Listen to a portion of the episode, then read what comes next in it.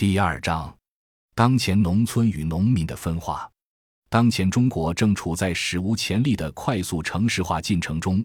按居住人口统计，中国城市化率已接近百分之六十，其中包括两亿多进城务工经商的农民工。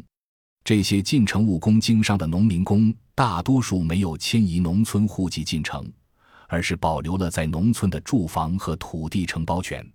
因为二三产业本身的规模经营要求和聚集效应特征。中国快速工业化和现代化的过程，也同时就是快速城市化的过程。城市二三产业快速发展，农村农业却因为受到土地规模和消费需求的限制而发展较为缓慢，城乡之间差异也往往越来越大。正因如此，越来越多的农民进城务工，也有越来越多的农民家庭搬迁到城市居住，成为新的城市人口。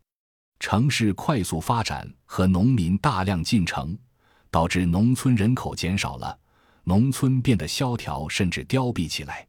城市与乡村的分化及发展的不平衡，是当前中国实施乡村振兴战略的基本背景。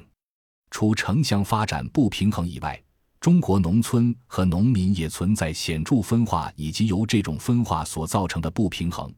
如果我们缺少对农村和农民分化的深入理解，实施乡村振兴战略的结果非但不能达到二十字总要求，还可能加剧农村和农民的分化，拉大这种不平衡。感谢您的收听，本集已经播讲完毕。喜欢请订阅专辑，关注主播主页，更多精彩内容等着你。